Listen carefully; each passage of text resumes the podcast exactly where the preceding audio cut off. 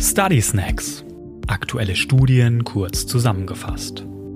IMEDs sind immunvermittelte chronisch entzündliche Erkrankungen, zu deren Gruppe viele rheumatische und gastroenterologische Erkrankungen gehören. Zu den bewährten Therapeutika bei IMEDs gehören Inhibitoren des Tumor-Nekrosefaktors.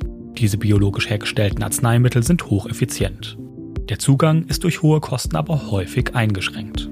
Die Entwicklung von Biosimilars als kosteneffiziente Alternative zum Referenzprodukt könnte diese Einschränkungen abmildern. In einem Study Snack mit freundlicher Unterstützung von Biogen fassen wir eine Studie von Professor Ulf Müller-Ladner zu diesem Thema zusammen.